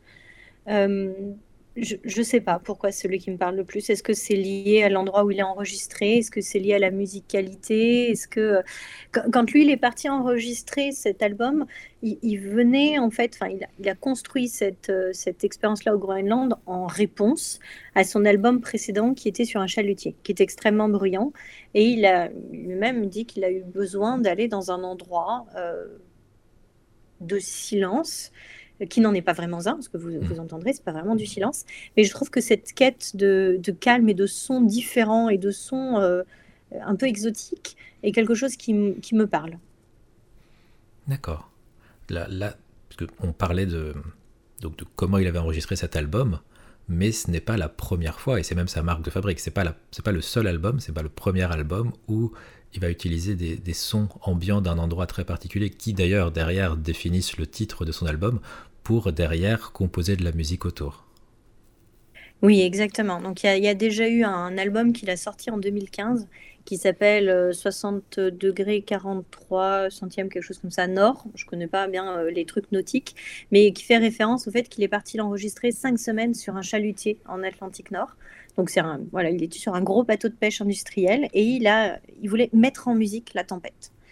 Euh, donc vous avez tous ces sons de, tempête et bah, pareil encore une fois il compose sa musique dessus donc pendant cinq semaines il a enregistré et composé sa musique sur le chalutier euh, ensuite vous avez donc euh, cet album enregistré au Groenland qui est un peu un contre-pied d'aller enregistrer le silence après avoir enregistré la tempête et en 2020, il a sorti un album qui s'appelle Nazaré, qui a été enregistré en fait sur un spot de surf au Portugal, qui est l'une des, des, plus belles vagues pour aller surfer. Et il est parti aller enregistrer cette vague. Euh, puis à chaque fois, donc il en fait un documentaire, etc. Donc c'est vraiment une, euh, à chaque fois des ambiances et des expériences très différentes. Euh, c'est assez difficile à expliquer, mais effectivement, quand vous entendez l'album enregistré en Atlantique Nord, c'est effectivement une vraie tempête intérieure. Quand vous écoutez Nazaré, je trouve que on sent que c'est très c'est très, pas, social, mais on sent qu'il y a une certaine chaleur, je trouve, dans cet album. On, sent bien le côté très euh, bah, du monde du surf. Euh, et après, il, a, il fait plein de petites expériences assez différentes. Donc, il a enregistré pendant le Vendée Globe, euh, il a enregistré un, monocoque pendant le Vendée Globe. Euh, il a fait des collaborations avec l'Orchestre national de Lille. Et puis, bah, alors, sur un des albums qu'il doit être en train de, de, finir de composer, en mai 2021, il s'est fait litroyer sur un, sur un phare qui est le phare de Tevenek. Euh, et donc, il, a, il, est resté cinq jours euh, dans ce phare, comme ça, pour euh, enregistrer, enfin, pour créer un album sur, sur le phare, donc les, Bretons sûrs, qui étaient les sorties. et à chaque fois, ce sont des expériences sensorielles qui sont très différentes. Vous n'avez pas deux albums avec la même ambiance. Mais il y a quand même une capacité. Enfin, même si c'est pas la même ambiance, ils ont tous cette, ce, potentiel de nous mettre dans un état de, de, de flow ou, alors justement par exemple celui à 60 degrés 43 euh, je sais plus euh, c'est voilà nord. Celui qu'il a enregistré sur le chalutier en tout cas. Euh, parce qu'on s'attend comme tu disais à des, des, bruits de tempête de grosses vagues de quelque chose de presque un peu un peu violent. Euh, est-ce que la musique derrière qui en ressort a un côté beaucoup plus presque viscéral qui, qui, va, qui va nous saisir? Ou alors ça, ça reste malgré tout quelque chose de, détente qui va, qui, va, qui va nous détendre et qui va, qui va nous mettre dans un, état de concentration maximale moi, je trouve que sa musique me prend toujours au trip. C'est toujours très viscéral quand je l'entends, je, trouve. Donc, euh, j'ai tendance à dire tous ces albums me font cet effet-là, mais c'est peut-être une sensibilité euh, particulière. Je trouve qu'aucun album ne laisse indifférent. Mais après, en fonction de votre état mental, il y aura probablement des albums qui vous correspondront plus ou moins. Euh, moi, par exemple, celui de, de Nazaré sur le, spot de surf, musicalement, il me plaît, mais il ne me euh, transporte pas. Donc, euh, quand j'ai envie d'écouter quelque chose qui vraiment me fait résonner, pour moi, c'est cet album au Groenland. Si j'ai envie d'écouter quelque chose pour aller marcher euh, le temps d'aller me prendre mon, café au relais H, l'album de Nazaré, ça me suffira largement parce que ça va me, ça va m'entraîner, ça sera, je trouve que ça me met le sourire. Mais, euh, mais oui, cet album, je sais pas, cet album du Groenland, moi, c'est vraiment celui qui me fait résonner, qui me fait rentrer en résonance, je pense en entier. D'accord. C'est le, le meilleur album pour un café et une mascotte aux pommes? Largement. Largement. la, base de l'alimentation hein, de, tout relais H. Hein, c'est l'équivalent du, menu manga de la, de, la Japan Expo où voilà, bah, je, voulais juste un café et, une mascotte aux pommes. Je pensais pas que je serais obligé d'hypothéquer ma maison, mais soit, faisons ça. donc Molécule, qui euh, n'est pas un, groupe composé de, plusieurs artistes qui s'appellent Réatome, mais qui est bien une seule personne, euh, qui s'appelle Romain Delahaye, donc il est français, si je dis pas de bêtises, on est sur le Cocorico, euh, a fait récemment une, un nouveau concert, un nouveau type de, concert. donc on, s'est renseigné juste un petit peu avant pour pas dire trop de bêtises, hein. je pense qu'on peut révéler les, les, secrets du podcast, qui s'appelle Brain Performance Mix et qui est vendu euh, dans les, les, magazines, euh, dans, dans, les sites d'information, euh, comme le premier concert de musique composé par la pensée. Qu'est-ce que tu en penses, toi? Ah, alors déjà, j'ai envie de dire que quand on compose quelque chose, c'est déjà toujours par la pensée parce que vous ne le créez pas avec les pieds. Hein, mais bon, en dehors de ça, euh, c'est effectivement... Alors, si on enlève le côté euh, neuromarketing de on va mettre du cerveau parce que ça fait vendre, c'est assez intéressant parce que euh, il est équipé de ce qu'on appelle une interface cerveau-machine. Alors c'est quoi? Bah, C'est quelque chose qui va détecter un signal de votre cerveau et qui va le, transmettre à un ordinateur qui va en générer autre chose. Par exemple, un EEG, donc on vous colle des petites électrodes sur le, sur le cuir chevelu, on récupère votre signal électrique et euh, bah, après, l'ordinateur va pouvoir en faire ce qu'il veut. Alors nous, en laboratoire, avec ça, on peut par exemple faire des interfaces pour communiquer avec des patients, on peut faire des puissances 4 euh, entre expérimentateurs, on peut déplacer des, je sais pas, des, bras robotiques, des, exosquelettes, tout ce que vous voulez.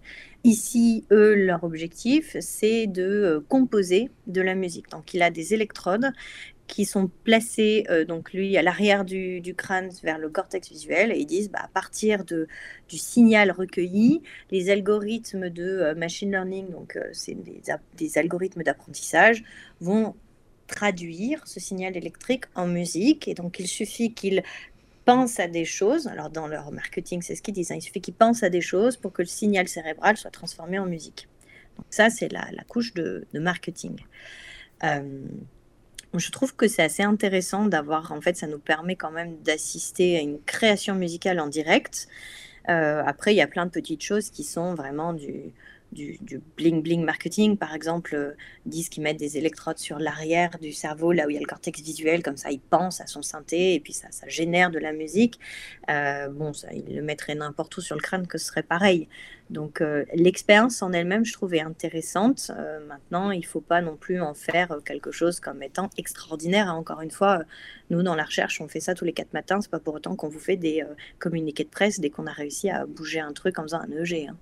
Je, ne savais pas que c'était euh, possible, euh, alors bon, pas, pas, tel que c'est vendu hein, par, euh, par les, magazines qui font la promotion, parce qu'on a vraiment l'impression que genre on, est dans, dans Minority Report et que ça y est, c'est un cobaye avec des, électrodes partout et que on, peut limite voir ses rêves et voir apparaître ses pensées, mais que en utilisant le l'influx électrique, au final, euh, recueilli par le, G, on puisse derrière euh, générer quelque chose de, précis, de concis, en tout cas de, voulu par la personne qui est euh, qui, qui la, personne qui, qui, a les patchs quoi sur elle. Ah, en fait, il, alors il suffit d'avoir le bon algorithme d'apprentissage. En fait, vous allez apprendre, enfin l'algorithme va associer le fait que tel signal cérébral, ça veuille dire telle chose, et après, c'est exactement la même chose. Vous allez euh, aussi bien pouvoir euh, diriger un bras parce qu'il va comprendre que tel signal cérébral, ça veut dire euh, on ouvre la pince pouce index, on va chercher l'objet, etc. Ou alors, bah, ça, ça va être telle musique, telle musique, telle boîte à son. C'est juste une question de, de, bon, de bon algorithme d'apprentissage entre vos signaux cérébral et autre chose. Donc, après, c'est un, un exercice, c'est-à-dire que quand vous apprenez à utiliser ce genre de choses, vous apprenez à à réfléchir ou avoir telle ou telle pensée qui vont générer telle ou telle action sur l'ordinateur. Euh, vous avez, euh, enfin ça, bon, depuis les années 70, on sait, on sait faire ça avec, euh, donc d'abord avec des, animaux qui ont été implantés.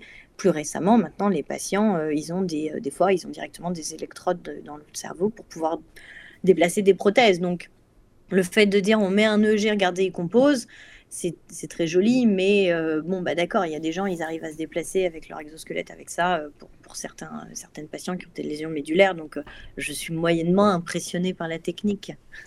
Oui, faut remettre dans, le côté, ou alors, dans ce cas-là, faire aussi la, promotion de la de l'incroyable progrès technologique global et pas que sur le côté musical. Oui, je trouve que là où c'est euh, là où c'est une performance et là où c'est intéressant, c'est que ça nécessite quand même un, entraînement pour savoir quelle pensée générer pour pouvoir créer tel son et réussir à l'enchaîner comme ça. Parce que sinon, rapidement, après, si vous avez des pensées parasites, bah, nécessairement, euh, votre algorithme va euh, détecter ces pensées parasites et va générer des sons ou alors rien. Donc, en soi, je pense que la performance artistique reste impressionnante la méthode qui est vendue est banale. Pour moi, en tout cas. Désolé. pour moi, elle est banale. Bah non, mais justement. Euh, voilà, mais ça, mais ça change pas le fait que c'est intéressant et c'est beau de voir quelque chose qui est, euh, encore une fois, c'est une expérience euh, différente, une expérience sensorielle différente, de dire, mais je vais maintenant utiliser les, les retours de mon cerveau pour essayer de voir ça. Mais c'est vrai que nous, pas, par exemple il y a des patients épileptiques, ils ont des électrodes dans le cerveau, on peut leur montrer directement leur signal cérébral et en se concentrant, en fermant les yeux, en ouvrant les yeux, ils arrivent en fait à, changer, à, avoir, à générer des pensées qui permettent de changer leur, leur rythme cérébral. Donc, euh, moi je trouve que c'est très poétique. Donc je trouve ça beau que ce soit mis en musique, mais maintenant voilà, faites attention au vernis euh, euh neurobling bling quoi. Bah, merci parce que justement, je voulais profiter de cet aparté parce qu'on a un peu dévié euh, forcément du, sujet initial, mais je trouvais ça quand même, enfin l'opportunité était trop belle. Je veux dire, tu, choisis euh, un album de molécules dans, ta sélection pour le menu du jour. Et en, me renseignant dessus, je découvre que donc cette année, il fait ses concerts qui s'appellent Brain Performance Mix. Je veux dire, c'était impensable de ne pas, de ne pas dévier dessus euh, en profitant de, de, ton expertise sur le sujet. L'opportunité était trop belle. Au, niveau des, albums, donc pour, revenir sur, Molécule, donc il y a quand même une différence. Tu nous disais, euh, toi, en tout cas dans ton ressenti, euh, d'un album à l'autre.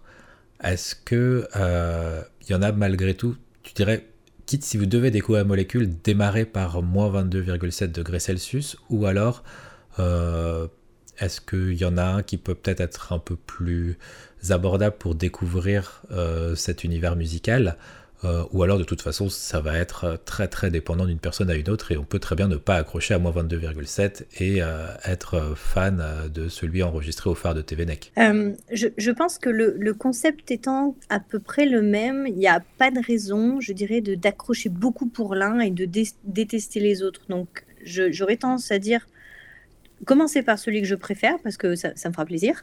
Mais je pense qu'il est, il est assez différent parce qu'en même temps, des, des, sons avec des bruits de vagues ou ce genre de choses, on en a tous entendu parler. Par contre, des, des, sons comme cet album de moins 22,7, c'est assez différent et je trouve que c'est une bonne porte d'entrée. Après, si vous aimez cet album, vous les aimerez tous avec plus ou moins d'intensité, mais vous les aimerez tous. Je pense pas qu'il y ait un album plus facile d'accès parce que en fait à chaque fois vous vous rentrez dans un univers. Si le concept vous plaît, les albums vous plairont tous.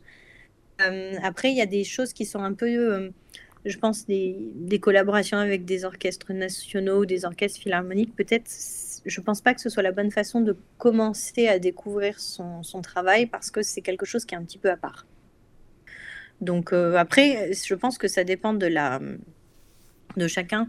Euh, peut-être certains préféreront les écouter par ordre chronologique pour voir la, progression dans sa réflexion. Moi, je conseille de commencer par celui que je préfère, parce que s'il me transporte, il n'y a pas de raison qu'il ne vous transporte pas. Oui, ça me paraît une, très bonne, une très bonne remarque.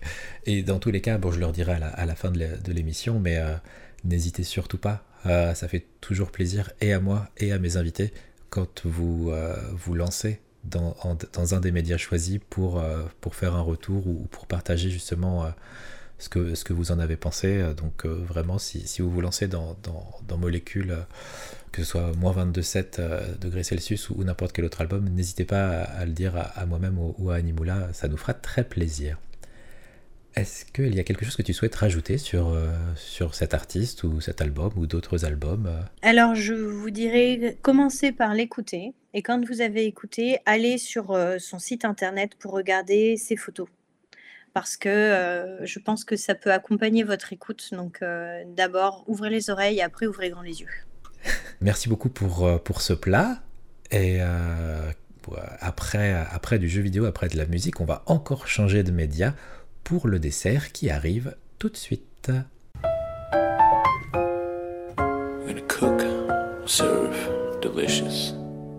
Et nous revoilà pour la troisième et dernière partie du menu que tu as préparé aujourd'hui. Et après un jeu vidéo, après de la musique, nous allons changer euh, de média, nous allons changer d'art et partir du côté de la littérature, mais exceptionnellement, il ne s'agit pas du livre d'un auteur particulier, mais d'une anthologie. Est-ce que tu veux nous en dire un peu plus? Oui, alors euh, comme euh, pour, clôturer ce repas, euh, j'ai choisi Poème à apprendre par cœur. Donc c'est une anthologie de la poésie. donc l'édition que j'ai, c'est Folio Plus, donc c'est un petit bouquin de poche. Euh, et euh, ce, j'ai choisi ce livre-là parce que les médias que je vous ai choisis à chaque fois, c'est des choses qui m'ont particulièrement touché dans un contexte particulier. Et ce livre-là, c'est celui qui m'a accompagné tout le long de euh, mes études supérieures. C'est celui que j'ai toujours dans mon sac, même encore maintenant. C'est celui que je grappillais quand je devais me taper trois heures de transport ou que j'avais une pause quand j'avais mon petit boulot étudiant. Donc voilà, c'est mon livre doudou, c'est celui qui me suit partout et j'avais envie de le partager avec vous. D'accord, c'est un livre du coup qui... Comment dire Est-ce que... Parce que c'est une anthologie, donc poème à apprendre par cœur, c'est une sélection parmi euh, les plus grands poètes connus. Est-ce qu'il y en a des moins connus, voire des... je ne veux pas dire inconnus, mais en tout cas qui ne vont pas forcément... Euh, avoir été euh, étudié euh, dans le cursus habituel ou est-ce que c'est enfin, voilà comment comment présenter la, sélection que contient cette anthologie? C'est je dirais que ça regroupe la plupart des poèmes peut-être qu'on a pu apprendre à, l'école, mais ça balaye un très grand champ parce que ça commence par donc Charles d'Orléans, donc en 1000, enfin la fin du XIVe siècle, on va dire. Enfin, lui, commencé fin du XIVe siècle, et ça va vraiment jusqu'aux poèmes les plus, euh, les plus, on va dire, contemporains. Euh, enfin au moment où j'ai acheté le livre. Hein. Euh, donc avec, par exemple, les derniers poèmes de mon, de mon anthologie ont été publiés en 1991. Donc ça balaye à peu près à peu près tous les courants de, poésie. Vous retrouvez les grands classiques, euh, et puis vous retrouvez des choses, alors par exemple, bah, que vous connaissez pas du tout, ça vous fait découvrir un petit peu de tout. Euh, moi, ce que j'aimais bien, c'était le fait d'avoir dans un seul livre tous mes poèmes préférés. Euh, et si vous cherchez quelque chose qui vous permet de retrouver tous les, poèmes qui vous ont fait vibrer, je pense que c'est un bon format parce qu'il est petit, il se glisse dans la poche de votre jean et vous avez vraiment le, votre kit de survie. Donc c'est pas c'est pas un gros pavé, c'est pas un, un mouilla 2000 poèmes dedans et où on se fait une tendinite juste à essayer de le, soulever ou de l'emmener avec nous. Non, effectivement, ça rentre dans la poche arrière de votre jean. Hein. Ça fait, euh, je sais pas, ça doit faire à peu près 200 euh, pages sur un format poche. Donc, euh, il est, enfin, moi, le mien, en tout cas, il est tout souple. Et effectivement, la poche arrière de mon jean, c'est sa localisation pendant un certain temps. Donc, vous le glissez dans votre sac, dans votre poche, dans votre manteau, dans ce que vous voulez. il est tout petit. vraiment, vous, vous vous trimballez pas avec euh, un dictionnaire, quoi. Et c'est un, une anthologie uniquement francophone ou alors est-ce qu'on peut avoir, euh, je sais pas moi, du, Federico Garcia Lorca, du Rainer Maria Rilke ou, ou d'autres, d'autres poètes Alors c'est vrai que c'est, effectivement une anthologie plutôt de euh, poésie francophone. ce sont effectivement, il n'y a, pas eu de traduction des poèmes, donc c'est des poèmes qui étaient écrits en français, ce qui effectivement vous donne juste une petite partie de la, de la, de, littérature en poésie. Mais euh, disons que si vous n'arrivez pas à le lire dans le texte et dans sa langue initiale, je trouve que c'est pas plus mal de se centrer sur des poèmes qui sont de votre langue maternelle parce que parfois les poèmes traduits, vous en perdez tout le, tout le sel. Ou alors on peut s'amuser avec certaines, certaines éditions bilingues, mais euh, bon courage en tout cas. Ça peut être euh, un petit peu compliqué.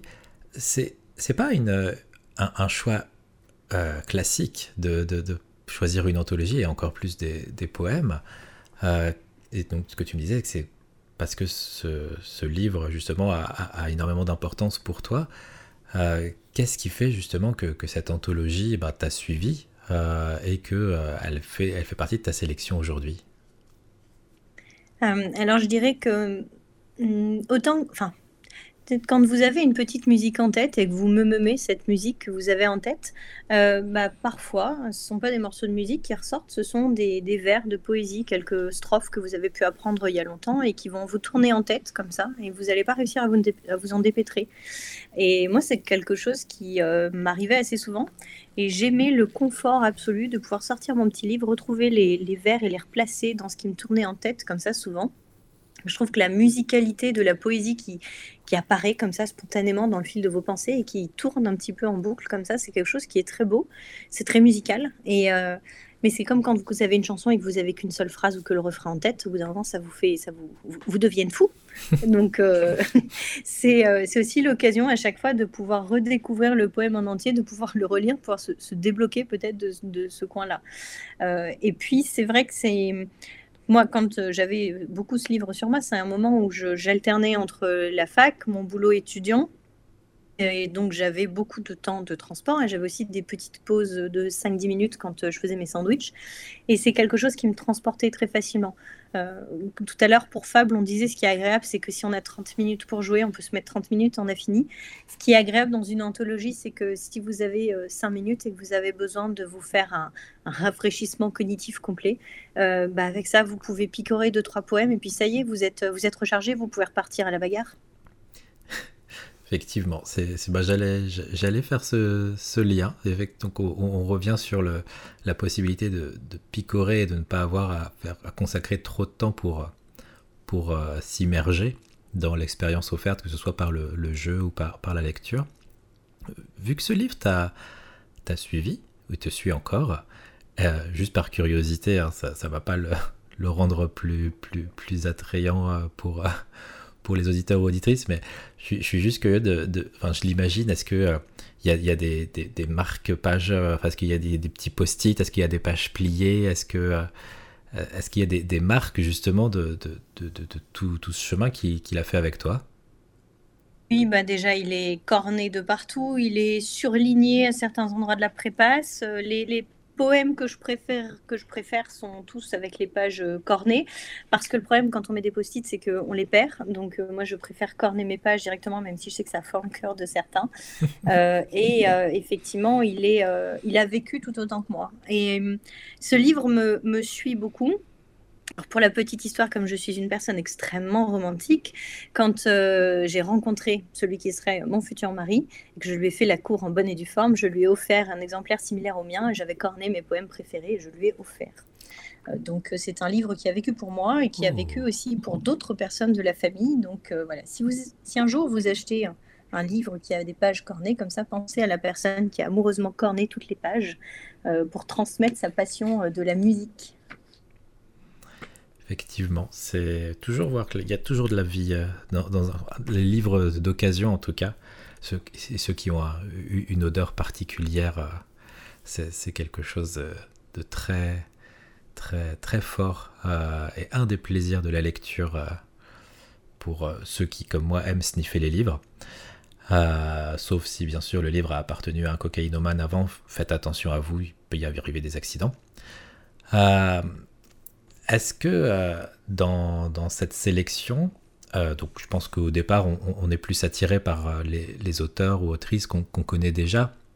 Est-ce que ça t'a fait découvrir? Est-ce que du coup tu as, tu t'es, il y a des nouveaux auteurs ou des nouvelles autrices que tu as découvert par ce livre et où ça t'a amené à voir des poèmes qui ne sont pas forcément dans cette anthologie, mais pour découvrir leur travail plus dans, plus, dans, dans sa globalité?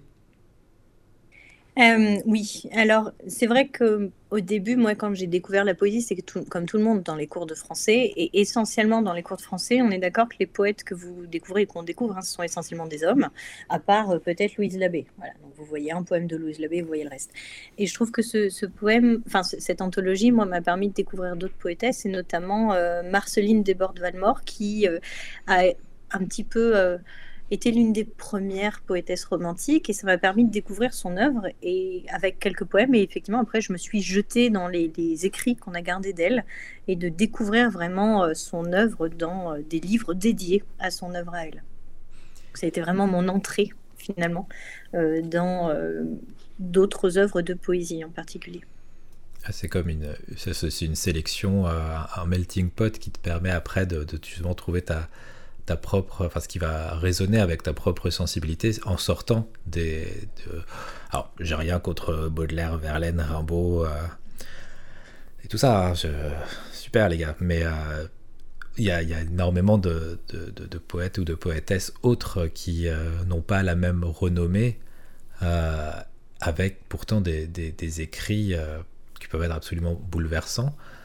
Est-ce que dans comment dire comment, est-ce que je voulais tourner ça? Euh, les, poèmes qui sont dedans, euh, souvent, enfin les poèmes d'une manière générale, sont à, mettre en parallèle avec la, vie du poète ou de la poétesse. Il y a, souvent un, rapport, il y a un fond un petit peu parfois autobiographique, même dans, le... S'il y a un côté symbolique, mais euh, est-ce que derrière ça t'a amené à te renseigner sur la, biographie de, des auteurs ou autrices des, des poèmes qui t'ont le plus touché dans cette anthologie? Oui, oui, tout à fait. là où l'anthologie est bien faite, c'est qu'à chaque fois que vous avez un nouvel auteur, vous avez un petit paragraphe de 5-10 lignes qui remet un peu en contexte euh, qui il était, à quel moment il a vécu et quelles sont les choses vraiment importantes sur certains, certains poèmes. Mais pas pour tous. Alors c'est vrai que bah, moi, par exemple, pour cette poétesse, ça m'a amené, j'ai dévoré sa vie, j'ai essayé de chercher tout ce que je pouvais trouver, des petites, des petites pépites pour pouvoir me permettre d'éclairer je trouve que ça mène à un jeu d'enquête, à une satisfaction intellectuelle qui est très très forte, chez moi en tout cas, de réussir à trouver le petit indice qui vous fait comprendre pourquoi ce poème et pourquoi est-ce qu'il est juste. Il est juste parce qu'elle l'a vécu. Et c'est pour ça qu'il résonne en moi, en toi, en la personne qui le lira, parce que bah, finalement, on a une unité de... on a une unité de vécu parce que finalement, voilà, elle a vécu quelque chose et, elle l'a écrit de manière tellement juste qu'on le ressent de la même façon. Euh, ça, c'est vrai qu'on dans les, grands poèmes qu'on apprend en cours, par exemple avec Victor Hugo, euh, quand il écrit le poème après la mort de sa fille, c'est quelque chose qui est très connu. Mais je trouve que pour ces poètes un peu moins connus, ils sont connus pour les spécialistes, hein, mais moi, encore une fois, je ne suis pas spécialiste en littérature, je suis spécialiste en neurones, de réussir à trouver les petites bribes d'informations qui me permettent de reconstituer ce qu'il y a derrière le poème, je trouve que ça, ça les rend encore plus touchants. C'est vrai que c'est. Pour le coup, je ne savais pas qu'il y avait ça dans, le, dans, cette anthologie, mais c'est vrai que c'est indispensable. Si, un, poème peut être très joli, peut être très, très chantant, avoir un rythme qui nous parle, des expressions qui, qui, vont nous capter, euh, des, des, mots qu'on n'utilise pas forcément et que derrière on va essayer de replacer tant bien que mal euh, dans, dans, dans, des discussions. Mais euh, d'avoir cette petite bribe d'information pour comprendre le contexte euh, du poème. Au final, c'est comme de la traduction. Hein. Si t'as pas le contexte, tu peux passer à côté vraiment de, l'idée principale. C'est vraiment une, super idée. C'est ce qui manque dans beaucoup. Parce que souvent, quand es dans des. Quand ça va être sur un seul, euh, un seul poète ou une seule poétesse, bah, on va avoir un petit peu. On va avoir euh, une à la fin, on va avoir la chronologie. ah, il est né à telle date, ça, il s'est passé ça, il s'est marié là, là, il s'est tiré, euh, il s'est tiré une balle dans, il s'est pris une balle dans la main, super, c'est la fête, yolo. Euh, mais t'as pas le rapport. Euh, forcément, faut quand même relier les informations pour certains poèmes. Le fait d'avoir une anthologie et donc d'avoir une sélection, est-ce que ça fait que cette présentation, du coup, bah, elle va être d'autant plus, enfin, elle va elle va faire mouche euh, dans l'information que tu vas puiser et qui va te permettre de mieux comprendre le, poème que tu vas lire juste après Alors, parfois, il y a des informations qui vont, qui vont nous aider parce qu'effectivement, on va vous dire, voilà, il, a vécu à tel moment, il s'est passé telle ou telle chose dans sa vie qui font que, voilà, vous comprenez pourquoi est-ce que le poème est comme ça. Et puis parfois, ce sont simplement des, éléments de la vie des personnes qui écrivent qui vous font comprendre pourquoi son style est aussi intéressant. Euh, bah, par exemple, moi, pour euh, Marceline Desbordes-Valmore, il nous précise, elle était cantatrice. Et donc, moi, ces poèmes me parlent parce qu'en fait, ils sont musicaux. A... c'est, une chanson qu'elle écrit. Enfin, je trouve, on retrouve ce travail du rythme, de la musicalité. Donc, parfois, ça nous aide à mettre le doigt sur pourquoi est-ce que ça me parle, pourquoi est-ce que ça fait résonner quelque chose en moi. Euh, parfois, quand on achète des livres, on est un petit peu stressé par les, préfaces, les explications. On a l'impression que ça rend le texte peu abordable, alors que souvent c'est l'inverse, c'est pour nous aider à le rendre abordable. on, a tendance parfois à s'auto-censurer, par exemple, je sais pas, quand il y a de l'art contemporain ou des choses comme ça, en disant ça, j'y comprends rien, parce qu'on manque de contexte. la littérature et je trouve la poésie, c'est pareil, souvent on dit ah, ça, j'y comprends rien, parce qu'il n'y a pas de contexte. Euh, et il ne faut pas hésiter en fait à prendre des petits livres qui sont pensés pour. Je trouve qu'en plus souvent les anthologies elles sont créées souvent pour euh, aider les lycéens à réviser le, bac de français. Donc les informations vraiment pertinentes sont dedans et, euh, c'est très bien pensé. Donc bah, même si vous avez passé votre bac de français en fait finalement faites peut-être un petit peu, prenez du recul, faites deux trois pas en arrière, reprenez les livres pour les lycéens. Ils sont très bien pensés, ils sont très didactiques, ils sont, ils vous guident, ils vous prennent par la main pour vous aider à apprécier l'œuvre. Et je trouve qu'il faut, euh, il faut faire ça en fait. Moi, en tout cas, pour la poésie, j'ai besoin de ça. J'ai besoin qu'on m'apporte autre chose que euh, juste c'est beau, ça sonne bien. Pour qu'il y ait une, une vraie résonance. Après, ça peut, comme on disait, ça peut être euh, très bien écrit, très bel alexandrin, parfaite césure, mais il va manquer quelque chose si on n'a pas le, ce qu'il peut y avoir dans le fond. On peut même passer à côté, complètement à côté de, de, de ce que le, le, poète ou la poétesse aurait a voulu nous transmettre au, travers de ces vers. Euh, par rapport au, justement aux, poèmes qui t'ont le plus touché, est-ce que tu accepterais euh, de nous en lire un pour, euh, pas que ce soit de Marceline Desbordes-Valmore ou de, quelqu'un d'autre, mais celui, soit, soit n'importe lequel, soit un de tes préférés en tout cas de cette anthologie?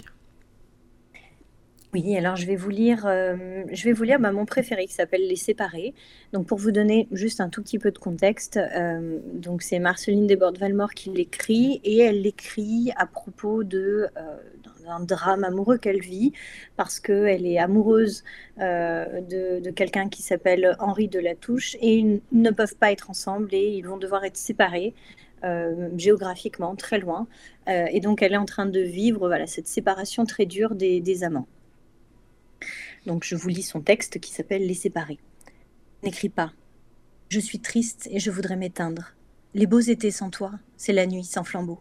J'ai refermé mes bras qui ne peuvent t'atteindre, et frapper à mon cœur, c'est frapper au tombeau. N'écris pas. N'écris pas. N'apprenons qu'à mourir à nous-mêmes. Ne demande qu'à Dieu, qu'à toi, si je t'aimais. Au fond de ton absence, écouter que tu m'aimes, c'est entendre le ciel sans y monter jamais. N'écris pas. N'écris pas. Je te crains. J'ai peur de ma mémoire.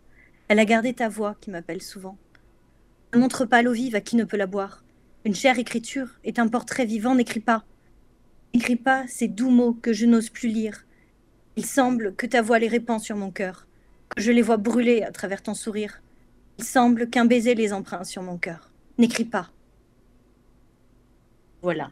Donc euh, Marceline qui écrit sa détresse et on, quiconque a été amoureux au collège, au lycée ou même à l'âge adulte, c'est que quand on est dans un amour euh, possible, le fait même de, relire ou de vivre des choses qu'on a partagées avec la personne qu'on aime, cette, euh, cette réminiscence de l'être aimé en devient une source de douleur. Et donc ce que euh, ce qu'elle met très bien justement en mots et en musique, alors on sent effectivement la cantatrice, c'est cette, euh, cette, intensité, ces ruptures de rythme qui, euh, qui nous font complètement résonner sur cet amour impossible. Enfin, moi en tout cas, mais peut-être que moi je suis une lycéenne de 16 ans, peut-être encore, hein, je ne sais pas. Ah, c'est sublime, vraiment. Et puis pour le coup, on, sent dans ta lecture, on, on sent que c'est un poème qui, qui te touche particulièrement parce que tu, tu, tu y ajoutes Enfin voilà, il y, a y, a, une rythmique et je ne l'ai pas sous les yeux le poème, mais je, pense que c'est cette rythmique que, tu as mis dans la lecture vraiment le, potentialise toute l'émotion que euh, Marceline Desbordes-Valmore a, a, voulu y mettre. C'est franchement, euh, merci. Merci beaucoup pour ce choix et pour cette lecture. Lisez, lisez Marceline. Lisez les autres aussi, hein, mais, mais lisez Marceline. C'est quelque chose qui. Alors, euh, elle est souvent considérée comme l'une des vraiment des, personnes qui a débuté le, courant du romantisme. Euh, à un moment, je trouve, où justement on est sur cette transition de commencer à parler de, des, sentiments sans que ça en devienne forcément les choses très lyriques. Ça en donne, euh, je trouve, une œuvre qui est assez intime chez elle, en tout cas. Donc voilà, et encore une fois, elle est cantatrice, enfin elle était cantatrice, ensuite elle était comédienne. Donc quand elle écrivait, euh, elle écrivait, c'était pensé pour être lu, pour être dit, pour être écouté. Et je trouve que, je ne sais pas si tous les poètes écrivaient ou écrivent comme ça, mais cette euh, recherche-là, de, encore une fois, d'une expérience euh, complète du poème, c'est quelque chose qui, moi, me, me touche. et je, je, vous conseille, alors voilà, quand vous avez des, des poèmes comme ça, je vous conseille de les lire euh, à voix haute parce que vous verrez que vous ne le vivrez pas de la même façon. Enfin, en tout cas, c'est ce que. Alors, ne le faites pas quand vous êtes dans les transports en commun parce que sinon, ça risque de vous attirer des peut-être des, des, réactions particulières. Mais, euh, mais n'oubliez pas que les, la poésie, je trouve, c'est pas que quelque chose qui est euh, intérieur. Voilà. Ouais, ça, ça, gagne à être à être euh, vocalisé, si je puis dire bah, si, quand vous lisez, vous avez cette petite voix intérieure qui vous rend le, poème en musique, c'est bien, mais vous verrez qu'en fait, en le lisant, c'est aussi une expérience différente et le fait de le lire à voix haute, ça vous le fait vivre aussi. Euh, donc, euh, donc voilà, c'est l'avantage des petites anthologies comme celle-ci, c'est que vous avez plein de petits poèmes aussi. parce que des fois, enfin, on a tous encore, je pense, le souvenir de poèmes euh, interminables où chacun devait apprendre une strophe et ensuite on les récitait tous en classe, etc. Ça, c'est tendance, ça tendance un petit peu à, braquer. Euh, dans les anthologies, vous avez plein de petits poèmes très courts à lire et en fait, vous allez voir que vous allez les lire, vous allez les relire, vous, allez les avoir en tête et ça va vous donner une petite musique intérieure un peu, un peu différente. Oui, oui, oui, je suis tout à fait d'accord avec toi et on se disait, parce que quand tu m'avais... Euh, envoyer ta sélection pour l'émission d'aujourd'hui, tu me disais que c'était une sélection de vieux. Je, je, je, je peux, je, peux, transmettre cette information. C'est comme ça toi-même que tu as décrit euh, ta sélection, mais enfin, je pense pas que euh, choisir euh, un livre d'anthologie et une anthologie de, de poèmes, ce soit quelque chose.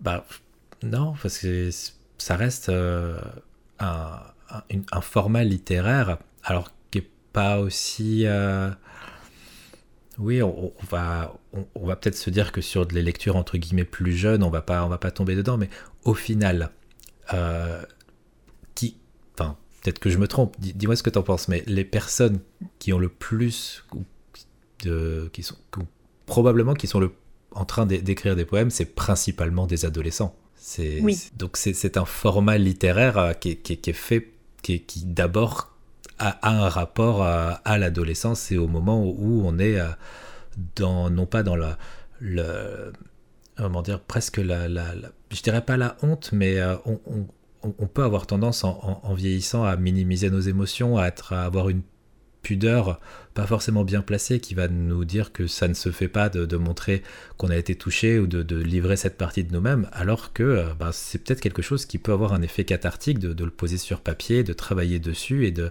l'exprimer avec un, rythme et, sous cette forme artistique. On peut avoir, on peut avoir l'image un petit peu, je trouve, du poème un peu désuet parce que c'est aussi souvent connoté au cadre scolaire. Euh, et je, te disais, c'est quelque chose un peu de vieux parce que c'est vrai que ma, propre adolescence étant un petit peu loin, euh, je trouve que c'est quelque chose qui est daté dans ma propre vie. Euh, et finalement, autour de moi, j'ai l'impression que c'est parfois un peu. c'est quelque chose effectivement d'intime. La poésie, souvent on n'en parle pas, on ne dit pas qu'on en lit quand on en a. c'est quelque chose qui est un petit peu caché parce que ça fait résonner toutes ces émotions en nous et je ne sais pas si les gens arrivent très facilement à dire j'ai lu ce livre, je l'ai adoré, il m'a fait pleurer. Euh, je trouve que les, souvent on aime bien, j'ai lu ce livre, il m'a donné à réfléchir parce qu'on est des adultes, donc on est des grandes personnes, donc on est des gens sérieux. On n'est pas, voilà, on, aime réfléchir, on aime être intelligent. Euh, et des fois dans la, poésie, il n'y a pas à réfléchir ou à être intelligent, il y a juste à vivre. Euh, et ça peut donner des fois l'image de quelque chose d'un petit peu effectivement enfantin, un peu puéril, parce que ça parle juste des émotions et c'est tout.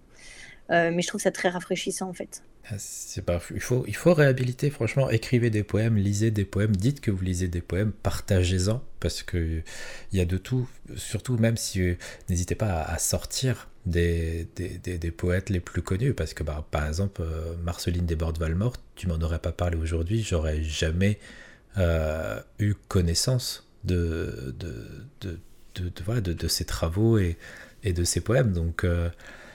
Faut pas.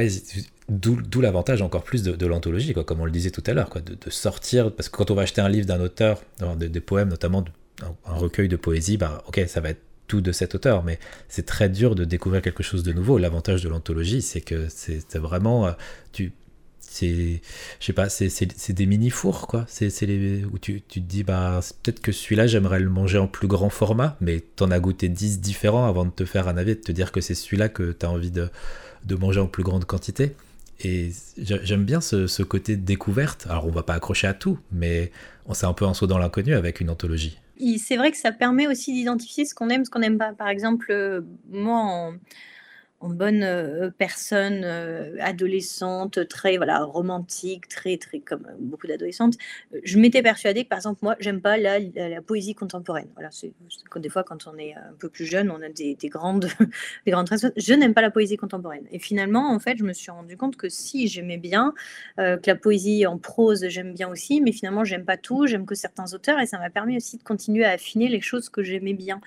Euh, et ça peut permettre aussi de faire un peu moins peur parce que spontanément, j'irai pas m'acheter un truc de poésie contemporaine en me disant euh, je vais lire 300 pages et puis je verrai si j'aime bien.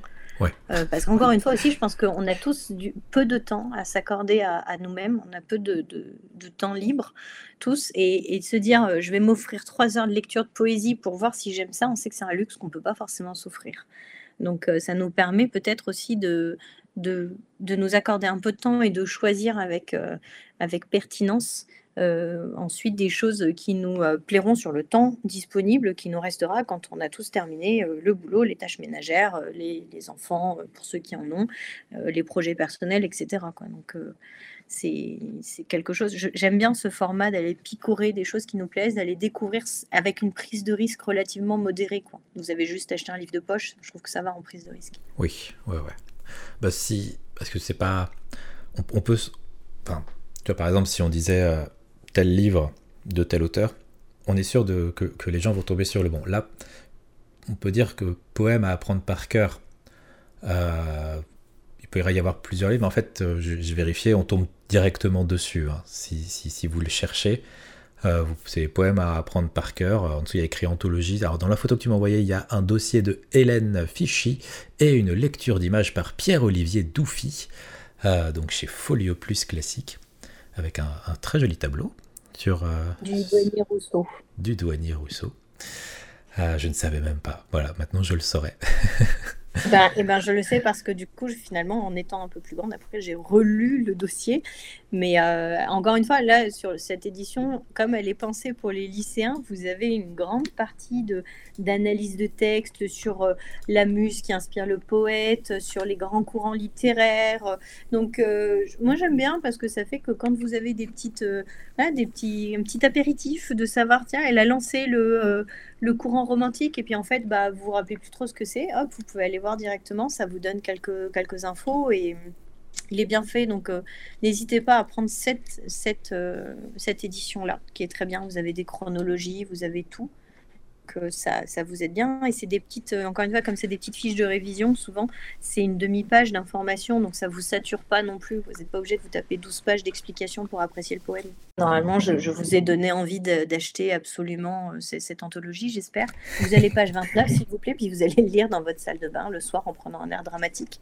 Ce sera parfait. Très, très bien. Parfait. Avec un, petit verre, euh, des bougies allumées, et, vous serez dans l'ambiance. Il euh, y a quelque chose que tu souhaites rajouter sur cette anthologie? Euh, non, je pense qu'on a fait le tour. Euh, je dirais, n'hésitez pas, à, n'hésitez pas à tenter des choses un peu différentes. n'hésitez pas à prendre quelque chose qui peut vous, sembler un peu trop scolaire en me disant je suis trop vieux pour ça. On n'est jamais trop vieux pour la poésie. si vous arriviez à écrire de la poésie quand vous étiez au lycée, il n'y a pas de raison que vous n'arriviez pas à la lire plus tard. Ça me paraît une parfaite conclusion pour ce dessert. en parlant de dessert je voudrais profiter que donc tu as cette tribune libre aujourd'hui pour nous faire découvrir, nous rendre curieux, nous faire aimer le chocolat After Eight du distributeur. N'hésite pas, c'est ton moment, tu peux le défendre, il n'y aura aucun, aucun, aucun ennemi, il n'y aura personne ici pour te dire l'inverse, donc euh, vas-y, vends-le nous, c'est le moment. Je vous le vends. Alors le matin, quand il fait frais et que la fac mousse de rosée, euh, vous allez comme ça aller dans n'importe quel distributeur. Il est 7 h du matin, il n'y a personne, il n'y a que vous et la machine, personne ne vous regardera. Osez les cappuccinos un petit peu différents et oser le cappuccino et l'after eight. Alors vous allez me dire j'aime pas l'after eight, écoutez c'est pas mon problème, goûtez, soyez curieux, explorez un petit peu, vous aurez tout le plaisir du café, du chocolat, de la menthe dans un seul gobelet, je ne sais pas ce qu'il vous faut de plus. Donc laissez-vous tenter par le café after eight, je pense que votre vie ne sera plus jamais comme avant après cette expérience sensorielle incroyable. Bon, je pense que c'est parfait. En plus d'un menu euh, entrée plat dessert, on a même une petite boisson pour terminer. Je vous vois pas ce qu'il vous faut de plus. Euh, bah, en tout cas, euh, merci beaucoup, Animoula, d'avoir accepté l'invitation aujourd'hui pour, euh, pour ce podcast. Merci à toi. D'avoir, d'avoir préparé un, un menu divers et varié et d'avoir abordé bah, de la poésie, ce qui, si je ne dis pas de bêtises, est, la première fois dans, dans ce podcast. Donc ça me fait extrêmement plaisir, vraiment. Euh, plus d'avoir attisé ma curiosité pour me replonger dans Fable et de m'avoir fait découvrir Molécule que je ne connaissais pas avant que tu ne le mettes dans ta sélection et que du coup euh, bah, je me suis plongé dedans et ça a été parfait euh, pour bah, je l'ai utilisé en, musique vraiment bah, comme tu disais pour être dans un état d'esprit et, et, pouvoir mettre presque les, pensées un petit peu en pause les pensées parasites pour se concentrer sur une autre tâche donc vraiment une très très belle découverte donc merci infiniment. Si vous vous plongez dans n'importe lequel des médias présentés aujourd'hui par Animula ou que vous tentez l'expérience Cappuccino After Eight, soyons fous, je veux dire, on n'a qu'une vie. Euh, eh bien, n'hésitez pas à nous le dire, euh, que ce soit à moi-même, mes DM sont ouverts, ou à Animula. Je ne sais pas si les DM sont ouverts, mais alors en, réponse au, tweet de présentation du, podcast, ça fait euh, toujours vraiment plaisir. ça, arrive quasiment, euh, pour être tout à fait honnête, ça arrive quasiment à chaque épisode euh, que je reçoive au moins un message de quelqu'un qui me dise bah, j'ai découvert ça, c'est vachement cool et que voilà, j'essaye euh, quand j'y pense de le transmettre à la personne invitée. Et voilà, c'est vraiment, bah, on est content parce que c'est un moment qui est cool pour nous déjà ici, mais de savoir que bah, on a pu toucher la corde sensible de certaines personnes, c'est encore plus plaisant. Donc voilà, merci aux personnes qui le font. Et sur ce, euh, eh bien, euh, on vous souhaite une bonne journée ou soirée ou bon courage pour le boulot ou le repos. Euh, je sais pas trop quoi leur souhaiter d'autre. Bon, écoutez, plein, plein d'after eight et de, cuisine, de cuisine qui, dont, l'aspect ne, laisse pas présager le goût. Ne vous arrêtez pas à, ce que ça donne en photo. Faut, faut aller au-delà. Ça, ça te va comme message de fin? C'est très beau. Aller au-delà des apparences, même pour l'after eight. voilà. Et merci encore à vous et à bientôt pour un prochain épisode. Au revoir.